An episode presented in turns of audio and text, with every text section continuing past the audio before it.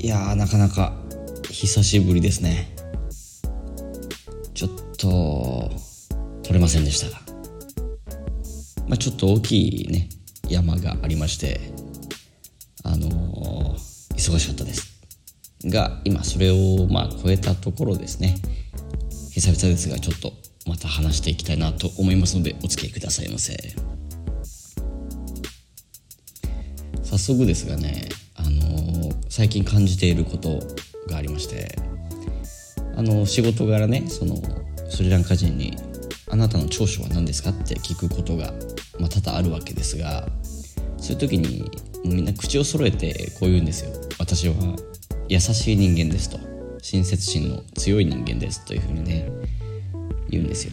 まあこれあのねみんなが同じことを言っちゃうとオリジナリティというかねその独自性といいますかねそういうのがなくなっちゃうので違うのを言うように指導したりしますけれども。結構ねみんな口を揃えてそういうふうに言うんですよ。でじゃあ実際私はそれを感じてるかどうかっていうところなんですがあのうん優しさっていうなんだろうそのなんだろうなベクトルが違うなっていうふうに気がつきまして。日本ってよく謝る文化って言われますよね。うん。もうなんならね「すみません」って言葉でもう「ありがとうございます」っていう意味の意味がある。っていうのもありますし、まあ、簡単に日本人は謝りますから。ね。あのそういう意味で謝る文化。みませんの文化っていうのがあると思いますが、うん、やっぱりねこの日本人が謝る理由としてはその一つに人に迷惑をかけることが悪いことだっていう考え方が日本にあると思うんですよ。うん、で日本人ってよく海外の人からそのなんだろう優しい人っていうイメージを持たれやすいんですよね。でもじゃあ日本に住んでる人間からして日本人優しいと思うかって聞かれると日本人優しいかな？東京の人とか怖いよなって思うんですよ。逆にね大阪とか行くとあの空調とか怖いけどすごい優しいなっていうふうに思うんですが本人優しいのかなって日本人目線で言うとちょっと分からなくて。うん。でねじゃあスリランカとの違いというところで考えてみましたがやっぱり日本人はルールを守る人が多いんですよね。でそのルールをあの誤って誤って出てもややこしいですね。間違えてルールを破ってしまったら謝ると。なんかそれくらいそのルールを守るから人に迷惑をかけないから優しいっていうことになるのかなって。で一方でねスリランカはもう全く逆だなって思うんですよ。これはねあの許す文化だなっていうふうに私はあの考えておりまして。迷惑はね引くぐらいかけますね。もう本当にあのイライラしますよ多分。初めてスリランカ来たら。もう迷惑をかけるんですよ 普通に。だからもう道路とかもそうですよ。運転とかももう当たり前のように逆走もしますし割り込んできますし。うんあの人が歩いてるところに突っ込んで駐車してきたりね。あるんですよ。うん。であとね人が座ってる椅子にぶつかる特に上司が座っている椅子にぶつかるって、まあ、結構アウトじゃないですか日本って。けどねスリランカだとねもうバンバンぶつかられるんですよ。うん。結構ね慣れないとイライラするんですよこれ。でもこれはスリランカ人は許す力があるからこれが OK なんだなっていうふうに最近あのまあね分かりませんけどそういうふうに私は感じてます、うん、だから日本は迷惑をかけないっていう優しさ。で迷惑をかけられたら怒るし、うん、それは許せないと。で一方でスリランカは迷惑をかけるのはまあいいと。ただそれを許す。のが大事。みたいなね。ことなのかなっていうふうに思います、うん、ただあのスリランカ人っていうのはもう本当にね謝らないんですよ。プライドがすごいね重要視される国でして人前で怒られたら反論しますしあの自分が間違っててもねあの誰かのせいにしますしうん嘘もつきますしね。本当にね謝ることはしないんですよなかなか、ま、これ別に悪いこととかじゃなくて文化の違いですよね。それはそれでねあのスポーツの世界だといいことって言われますよね、うん、日本人のサッカー選手もヨーロッパに行ったりしますがねあのやっぱり成功する選手っていうのはあの我が強い選手っていうのが多かったりね。もちろんみんながみんなそうではないと思いますけどね。うん、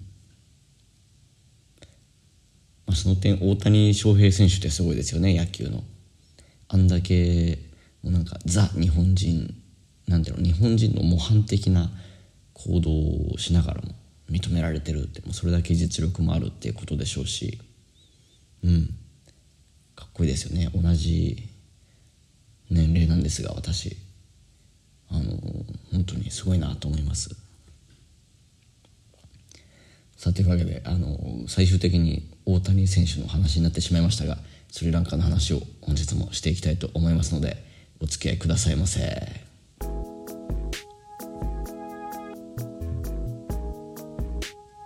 いかがお過ごしでしょうか？ガヤです。本当にこれ言うのも久々っていう感覚ですがガヤですね。ガヤだと思います。あの実はですねあの昨日の夜もラジオを撮る時間はあったんですよ。あの昨日の時点で大変な仕事が終わってで、まあ、昨日の夜も時間自体はあったんですがねあのすっごい雨だったんですよ。本当に大変な雨で1週間ぐらいですかねずっともう降り続いてましてまあ降り続いてたっていうかスリランカの雨ってやんだり降ったりを繰り返すんですよ降る時は。降らない時は降らないんですけどもうあの確か雨季終わってるはずなんですけどね。確かよく把握してないんですがどうせいつも雨降るからっつって。あんま把握してないんですが。あのこの1週間ぐらいはすごい大変な雨が降りまして。で昨日も時間はあったんですがどうしてもね撮ろうとすると雨の音うるさくって。あのちょっと断念しました。うん。その雨ねすごくって。昨日出勤する時はですねもうあの木が倒れてました。うん。でも風が強いわけじゃないんですよ。でも木が倒れてたんですよ、まあ、これ何が起きてるかって言ったらね山ですから。まあね土が柔らかくなって木がね山からずり落ちちゃったわけですね。それで道路にバタンと倒れてるわけですが。いやこれ恐ろしいことにですよ。その山の上に住んでるのが私なんですよね。いやーそう思うと怖いなっていうふうにちょっと急にね感じたわけですが、まあ、来た時からちょっとそれは怖いなと思ってたんですが、まあ、改めてねそれを目の当たりにすると、まあ、何が起きてもおかしくないよなと。ただ一応私はその山にも一応道がありましてね 一応道がありまして道を挟んでまあ両道のね両脇に家があるわけですよね。で私の住む家はその何て言うんですか道の下る方じゃなくて道の登る方側にあるんですよ。山頂側にあるって言えばいいですね。道の山頂側に私の住む場所がありますありますからあの家が滑り落ちるってことは、まあ、ないんですよ、ま、ただ逆にその私の寝室なんかはあの山頂側にありますので木がたくさんあるんですよ。斜面になってます。ですからねこいつらが倒れてきたらバシャーンってなっちゃうんじゃないかなっていう恐怖は拭えませんね。うん。あといっても完全にその山側にあるっていうわけじゃなくて一応ベランダを挟んであとあのー、浴室ですね。トイレと浴室のある部屋も一応あるんで一応そのダイレクトで食らうってことは、ね、たとえその木が倒れてきてもダイレクトで食らうってことはないとは思いますが怖いは怖いって話ですね。うん。まあ今はやっとやあの雨も落ち着きまして虫もねギャーギャーと騒いでおります、コーナー参りましょうか。もうねどんな感じでコーナー行くんだっけ？なんてちょっとも模索しながらやりましたがあのやっぱ強引に切り替えるのがいいですね。というわけでコーナー参りましょう。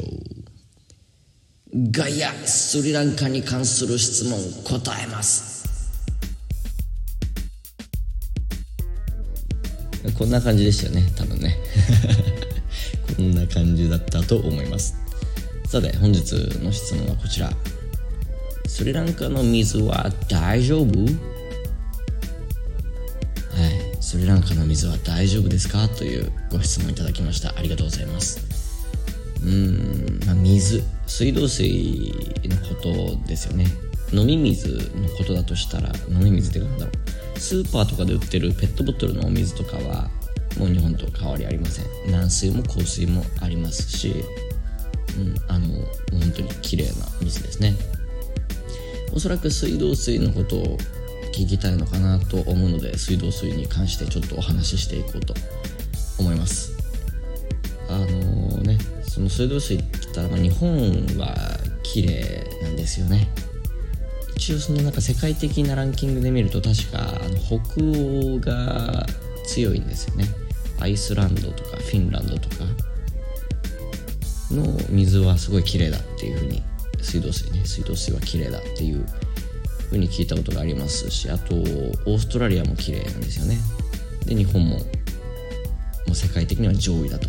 飲める飲み水飲める飲み水じゃねえや。飲める水道水ですよね、まあ、ですからその比較的綺麗な水道水で生きてきた日本人にとっては他の国の水道水っていうのは、まあ、どうしても、というかね危ないものにはなってきますから、まあ、気になりますよね。あのおそらくですが結構やばい水なんじゃないかなって想像してる方が多いと思うんですよ。うんもう飲んじゃいけないんでしょみたいな思ってる方多いと思うんですがやっぱりね進化しますからね。あのー、私はこの今年2023年からスリランカに住んでいますがまあ皆さんが思ってるよりは大丈夫なんじゃないかなっていうふうには思います。うん、というのもですねスリランカ人は水道水飲んでます。平気で。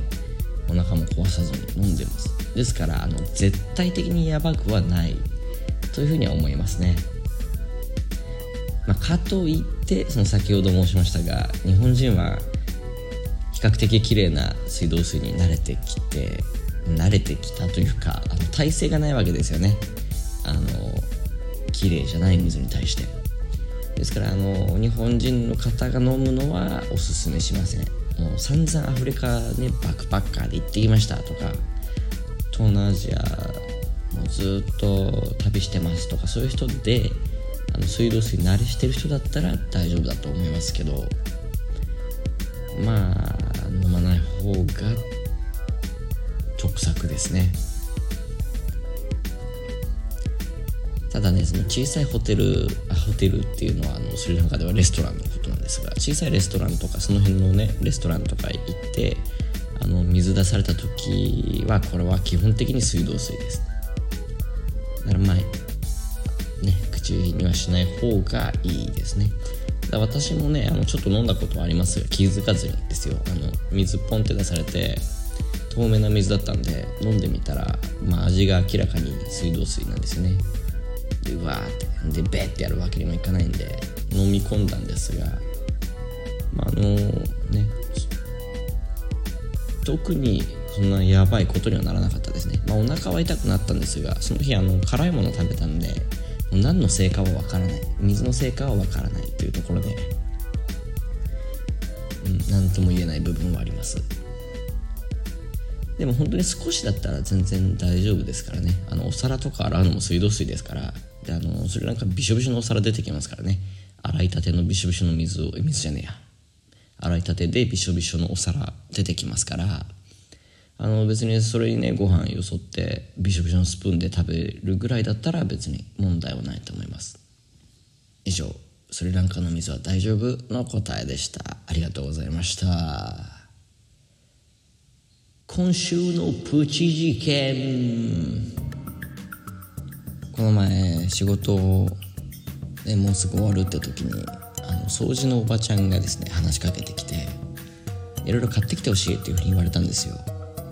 うん。これね私が買う役を担うべきなのかっていう点は置いときまして 置いときまして、まあ、買ってきてほしいって言われたんですよ。でリスト渡されてだからまあ買い出しに行くわけですよね。うん。内容がですねあのモップを3本とモップを絞る機能があるバケツありますよね。名前は分かりませんけど。あれを3つと普通のバケツ1つですね、まあ、合計7アイテムですね。うん。7つ買ってきてほしいというふうに言われまして。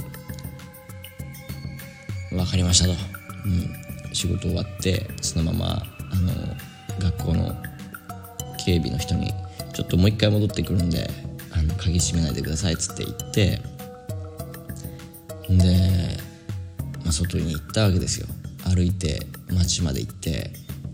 で確かこの辺に掃除屋さんあったよななんて思いながらねちょっといつも行く街とは違う街に行ったんですがそこに行ってあんま慣れてない街だったんですがあ掃除用具売ってるお店あるって言って入ったわけですよ。したらですね、まあ、そこに初老の男性がいてでこれね初老の男性ということはですよ英語は通じないと思った方がいいなと思って。ただちょっとねそのお店について気が付いたのがいや掃除用具の新原が全然わかんねえぞって思っていやどうしようかなと思ったんですがまあ物がそこにあるんでねもうこれくださいが言えればまあなんとかなるんで。なんとかなるっていうかまあ日本でもそれで問題ないぐらいなんであの欲しいものは全部目に入ったんであったんでこれ3つこれ3つあとこれ1つって言って、まあ、頼んだわけですよ。ただそのね男性もその私が外国人だってもう一目見て分かってるんで気を利かせてあの若い店員を連れてきたんですよね。でまあおそらく息子さんかなって思うんですが息子さんにしては若いのかな、まあ、分かりませんけどね。あの若い人を連れてきたわけですよ。結果としてその若い男の子も別に英語を話せるわけでもなかったんであんま関係なかったんですね、うん、まあでもそれ全部買ったわけですよ。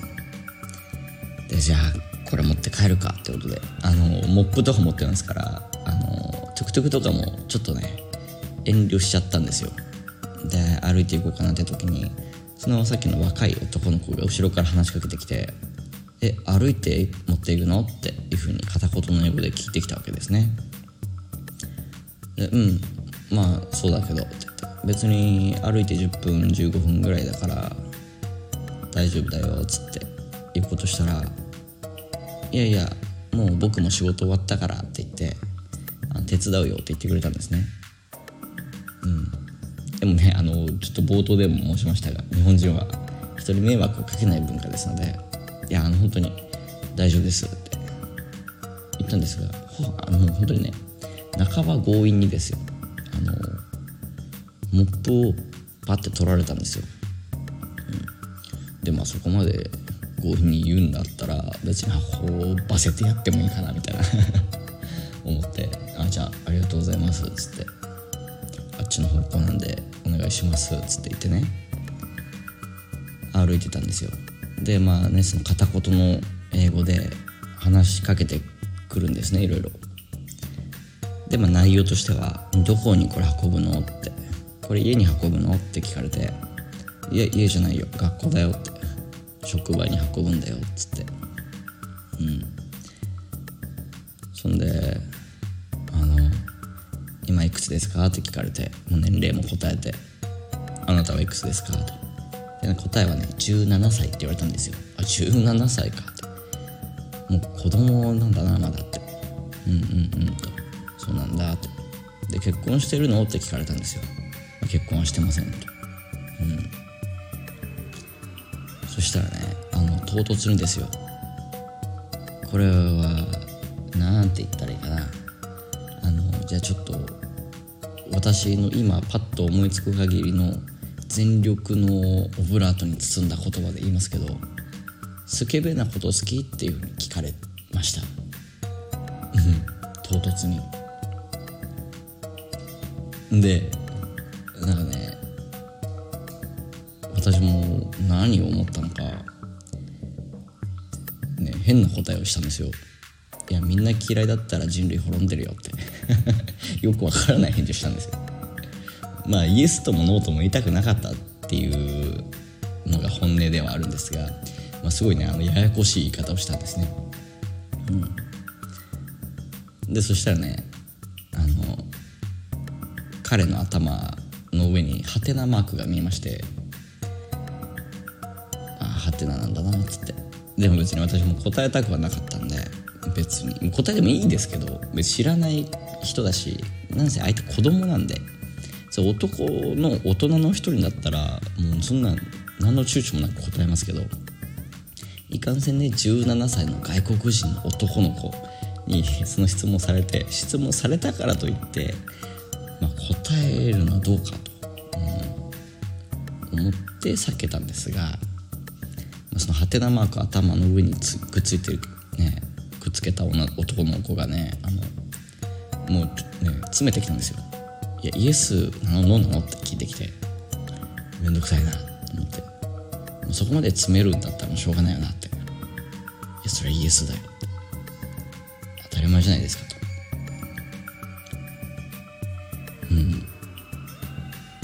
うん。でそこからねあのまたちょっと別の話を5分ぐらいしたわけです。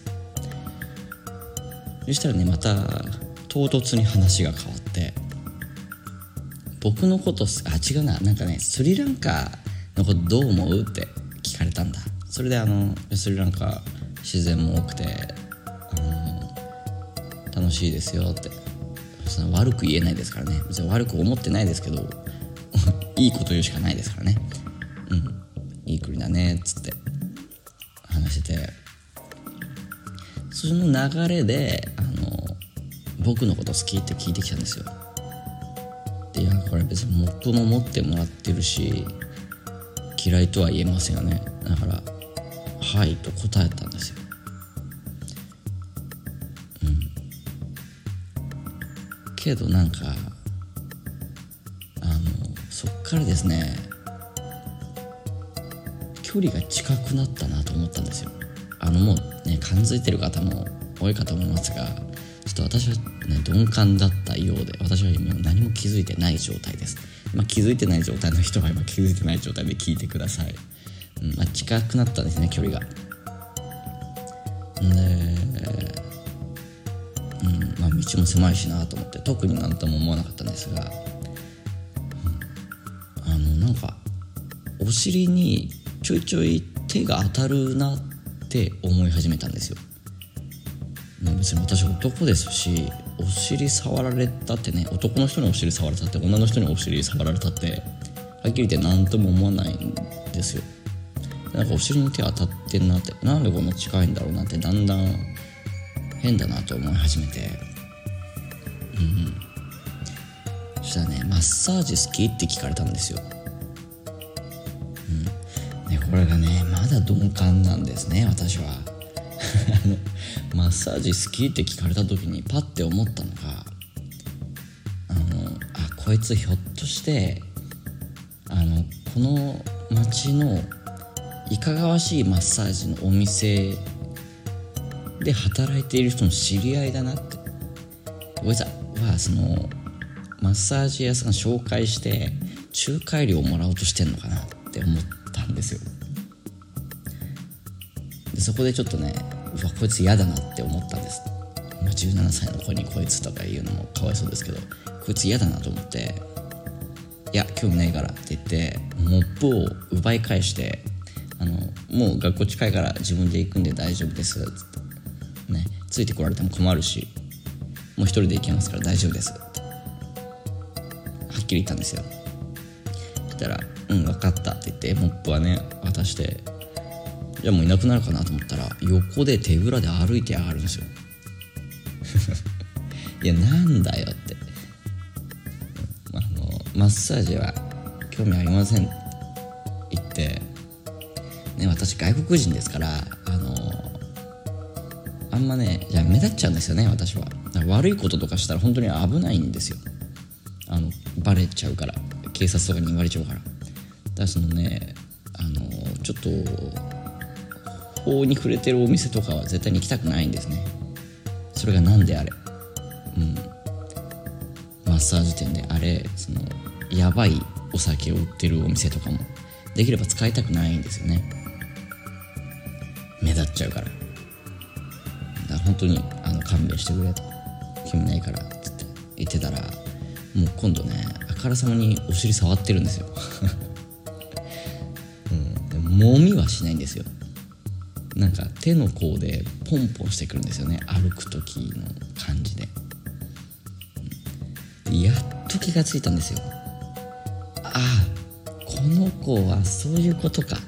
今ちょっとあの適切な言葉がわからないんであのあえてあの言葉にはしませんがまあそういうことかっていうふうにやっと理解したんですよ。本当にねあのまあ後々ね他の人に「君はアホだね」というふうに言われたんですが。うん。そういうことだったかってマッサージスキーも彼がやるつもりだったんですよね。でお尻触ってるのももうそういうつもりでお尻を触ってますでスケベなこと好きっていう質問もそういうことだし僕のこと好きもそういうことだったんですよ。で私はもうあろうことかスケベなこと好きはま最終的に「はい」と言いましたし僕のこと好きも「はい」と言っちゃったんですよ。でも幸いマッサージだけはねあの拒否してたのでそこだけは幸いかなと思うんですがあの彼の中では自分のことをね男である自分のことを好きな日本人の男スケベなことも好きだというふうに彼は捉えてもう OK だと思ったわけですね彼は。だすごいね誘ってきたわけですよ。でいや参ったなと思ってでもうあの一旦立ち止まってあの本当にもう目的地は近いんであの帰ってください。あの本当にすみません。ありがとうございました。持ってくれてありがとうございました。もう帰ってください。って言ったんですよ。したら「えでも僕のこと好きなんでしょ?」って「お家はどこなの？学校から近いの?」って。言いませんと。しつこいからね最終的に「すみません。私は女性が大好きです。というふうにね。めちゃくちゃなことを言って終わらせました。それであの、まあ、残念そうな顔で帰って言いましたけどね。うん。あのちょっとね誤解をさせてしまった点という意味ではねちょっと私に非があったなというふうに思いますが、まあ、じゃあどうして私がこんなにあのね鈍感だったのか気が付かなかったっていうとスリランカでその、まあ、そういった方に会ったことがなかったっていうのがまあ一つにありましてあのいないと思ってたんですよもはや。うん。ただあの別にイスラム教が多い国ではないので、まあ、いますけど多い国ではないので別に法律違反とかではないんですねそれ自体は。別に悪いことはではないんですよ、うん、ちょこちょこいるらしくって、まあ後から周りの人に聞いたらですけどちょこちょこいるらしくってただまあその、ね、最近日本はオープンになってきてますからねまあそのね大丈夫ですけどスリランカはあまりねそこに関して寛容ではないんですね周りの人が。だから彼らもこそこそしないといけない。で彼も遠回しな質問で私を誘ってで私は遠回しな質問だったから気がつかなくってで、まあ、誤解が生じてしまった。ということですね、うん、だからまあ彼らもかわいそうはかわいそうなんですけど、うん、あの触るなら堂々と触ればいいのにって思いましたね。あの途中でちょっとイライラしたんですよ。でイライラした理由としてはわざとじゃないかのように触ってきたのがムカついて別に私男ですから別にいいんですよ。ケツも生まれたって。もみゃいいのにって。なんかね気が付いてないでしょみたいな感じでわざとじゃないんだよみたいな感じで触ってこられたのがなんとなくカチンときたというか、まあね、日本も痴漢大国なんていうね不名誉な名前がありますから電車とかでね触るおじさんいますけどねそれわざとじゃないふりバレますよってことですね、まあ、ただねスリランカもそういう方はまあ少なからずいるようでただ国として寛容ではない法律違反ではないけどあの国としては寛容ではないから、まあ、こそこそしてることが多いですよというふうにちょっと知っておいてください。ちょっと話それますけどねお尻といえばあのコッチって食べ物があるんですよ、まあ、食べ物というか食材ですね。でこれコッチっていうのは何かっつったらまあ唐辛子みたいなもんなんですよね。鷹の目みたいなもんですね。ペペロンチーノの上に乗ってる。鷹の目って赤いですけどこっちは、まあ、緑なんですよ。これがね普通に料理に入ってるんですよね。料理辛くしないでくださいって言って辛くないまあなんだチャーハンみたいな出てくるんですよ。フライドライスが出てきてで食べるんですよ。辛くないんですよ。ただこの中にコッチが紛れてることが、まあ、多々ありまして。まあ辛いんですよ。本当にあのペペロンチーノの鷹の目鷹の目じゃねえか。鷹の爪ですね。何言ってんのずっと。鷹の爪ですね。ずっと何言ってんだって今ちょっとあのすいません。よかった。自分で気が付いてよかったですね。うん。あの LINE とかでね突っ込まれると恥ずかしいんでね。自分で気が付きました。突っ込まないでください。鷹の爪ですね。鷹の爪でいいですよね。鷹の爪ですよね。まあ目には見えないな。爪っぽいな。鷹の爪だなあれは。うん。あれ辛いですよね。初めて食らったのがその小学生の時で。コンビニのペペロンチーノ。もう本当に衝撃の辛さだったんですよ。それと同等の辛さのやつが平気で入ってやがるんですよ。本当に辛くて5分ぐらいもう舌しびれちゃうんですよね。でもビールであのうがいするレベル。うん。でねそれを食った翌日はお尻が痛いですね。本当に。お尻サウナですよ。熱々。サウナって熱いものの例えとしてちょっとどうかと思いますけどね。うん。熱いんですよ。だからあのちょっと気をつけてくださいね。なんかあの細いオクラみたいなの見つけたら避けてください。もうオクラかもしれませんけど。オクラは大丈夫ですよ。オクラ結構ね料理使えますけどスリランカも。オクラは大丈夫ですからね。あの細いオクラみたいな、まあ、緑の鷹の爪見つけたら避けてください。あれはマジです。辛いです。ただねスリランカ人はそれをかじってねうまそうに食ったりしてますよ。まあ人によりますけどね。辛いの苦手な人はこっちも嫌いですけど、まあ、気をつけてくださいという話ですね。うん。もうあの話も完全にそれたんでね。この辺で終わりにしたいと思います。うん。ちょっとあの忙しい時期も終わったんで来週もラジオを撮れたらなというふうに思っております。まあまたねあのできるだけいろいろ活動してあの面白いことを見つけられるようにスリランカの面白いことを話せるようにしたいと思いますので今後ともあの聞いていただけたらと思います。というわけで本日も私の独り言にお付き合いいただきましてありがとうございました。はい、えー、もう夜遅いですからね。寝てください。おやすみなさい。ガイでした。さようなら。